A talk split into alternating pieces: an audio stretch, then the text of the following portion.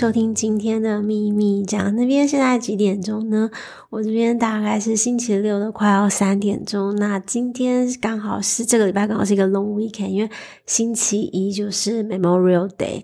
那不知道大家五月过得怎么样呢？我觉得这个月真的就是很水逆吧，就诸事不顺，而且还蛮容易陷入一个情绪低落的状况，算是生活中一段比较怎么讲乱流的时期。那在今入今天的正题之前，又要先来个道歉大会。就是原本十八号要上的这一季，就我现在拖到现在才录。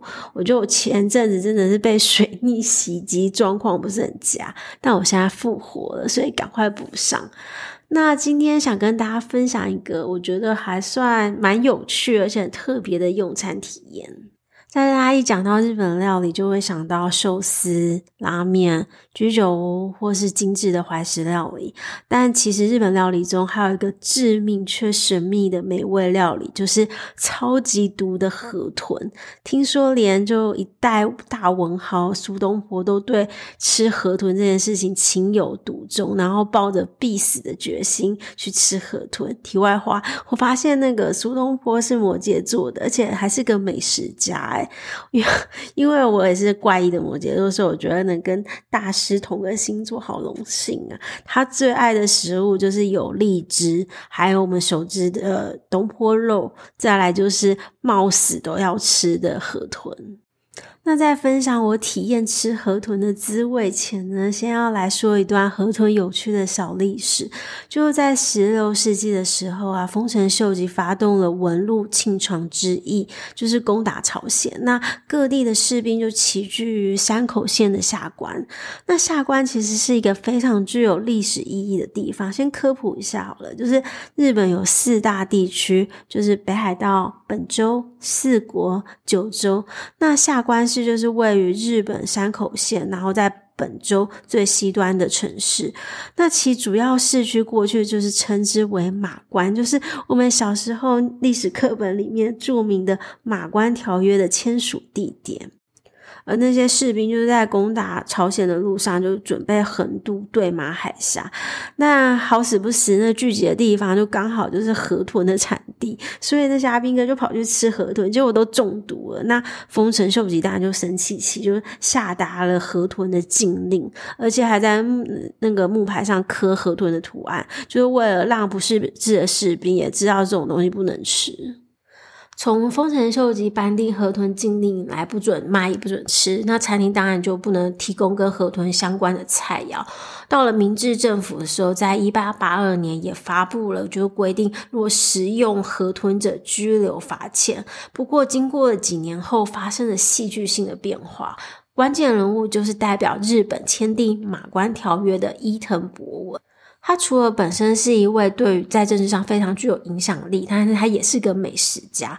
而日本第一间获得河豚料理许可的店家，就是在下关市的鸽棚旅馆春帆楼，这里也就是大名鼎鼎马关条约的签约处。那所谓的鸽棚旅馆，也就是不只有住宿的服务，也提供了美食，感觉就有点像今天的五星级饭店里面附设的米其林餐厅。那为什么原本不准吃，后来又解禁了呢？关键就在伊藤博文来春帆楼住的那个时候，当天就是。天气气候很不好，那渔夫也没有办法出海去捕鱼，所以没有新鲜的渔获可以提供。那旅馆在不得已的状态下，只好端出禁忌的河豚料理。那他一吃就觉得惊为天人的美味，于是，一八八八年山口县就成为日本第一个开放食用河豚的县市。所以，日本的河豚料理的解禁也算是拜他所赐。后来也因为科学啊，或者是医学比较进步，大家对于河豚的剧毒有更多的了解和研究，可以做解药，才慢慢的开放。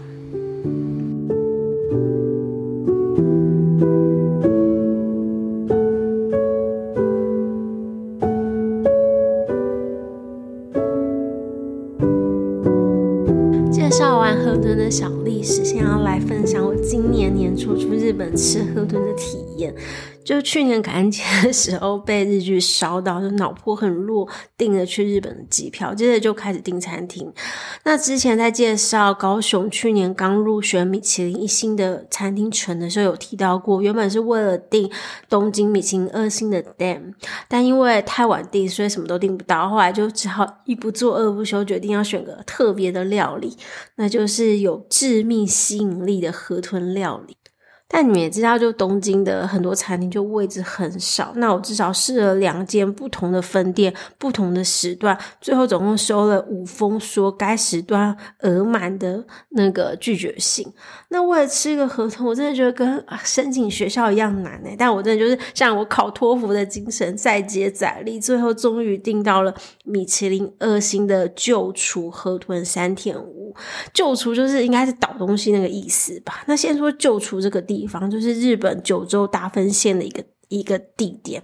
那因为它的在那附当地的海潮的流速很快，所以有丰富的海洋资源。那当然就是可以产出非常多鲜美的渔获。那当地出产的那个河豚也是非常的有名，它的肉质十分鲜嫩，而且很难切成薄片，所以那个旧厨的河豚肉也是以厚度闻名。就除河豚山田屋其实总共有四间店，两间在九州，其中两间在东京，分别是西麻布店和丸之内店。大家如果坚持要得到米其林星星的本店，就要选择西麻布店。那我真的是订不到本店，所以我就选了另外一间的丸之内店。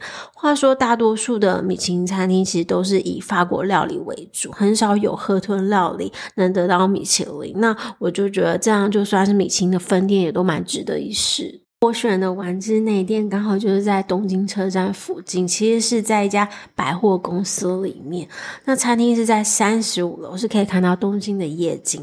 到了之后，就有一位穿着和服的服务生带我们进去了一个包厢，所以感觉就进去之后，好像被关在一个密室，展开一场神秘的河豚之旅。整个河豚套餐总共有十道，就是先上了前菜和汤，接着就是一系列的河豚料理。第一个登场的就是河豚生鱼片，河豚的生鱼片是半透明，而且切的非常的薄，配上一点点葱，再轻轻沾上就是他们自制的酱油，还有柚子醋送进口中，整个组合就是一种非常难以形容的滋味。我觉得清爽甘甜，但却是又有一种空灵的感觉。那下一道我一定要好好的介绍，就是我只能说在口感上是蛮具挑战，就是河豚白子。说起来这部位有点尴尬，白话文就是住着很多河豚宝宝的精囊。这东西的口感是什么呢？就是非常绵密，又像奶油般的滑顺，但单吃其实蛮容易腻的，真的要分好几口才能吃完。这时候一定要再回头说说苏东坡吃到这个东西的反应。就是当时苏东坡在常州，有一位也是很讲究吃的官员，然后就很盛情的邀请他到家里品尝西施乳。西施就是槟榔西施的西施，然后乳制品的乳。听起来就有点情色的感觉，但 大家不要误会，我们走的是健康文艺路线，好吗？那西施舞上来之后呢，苏东坡拿起筷子夹了一口，然后在众人的目光下咀嚼完，吃完一言不发。那大家就很紧张，想说他是不是不喜欢呢，还是怎么了？后来他放下筷子，缓缓地冒出四个字：也值一死。因为河豚很毒，所以是冒着生命的危险在吃，但又非常的值得。这道河豚白子就是被苏东坡推崇的美味西施乳。后来在苏东坡的诗中也有提到过河豚，大家一定有听过“竹外桃花三两枝，春江水暖鸭先知”。接着就是“蔻号满地芦芽短，正是河豚欲上时”。因为这一集我才发现，原来苏东坡这么爱河豚。用完口感非常特殊的河豚白之后，其他的河豚料理就像比较像一般鱼肉的口感，像烤河豚、炸河豚。接着就是河豚火锅，用河豚的鱼肉还有蔬菜和菇类一同放入土锅中熬煮，非常适合冬天的果物。在品尝完河豚锅之后呢，还会在含有那个河豚鲜美的汤里加入白饭，然后做成了河豚杂炊，其实就是河豚稀饭。最后一道就是上了甜点，这一集提到了这么多次的河豚，大家是不是就快听腻了？没错，当我吃到河豚火锅那道的时候，我也觉得我已经吃完我这一生河豚的量了。我这辈子不想再看到河豚，已经达到了上限。然后日本又是一个非常拘谨的民族，所以在服务上也是非常非常的有礼貌，但就是非常的紧。我觉得整个用餐就是从很新奇，然后到看到一堆河豚，然后最后就感觉自己被困在一个密室里吃河豚，很很紧的吃河豚。总体而言，我觉得是一个非常有趣的用餐体验，然后这个料理也非常的特别，我真的觉得很值得一试。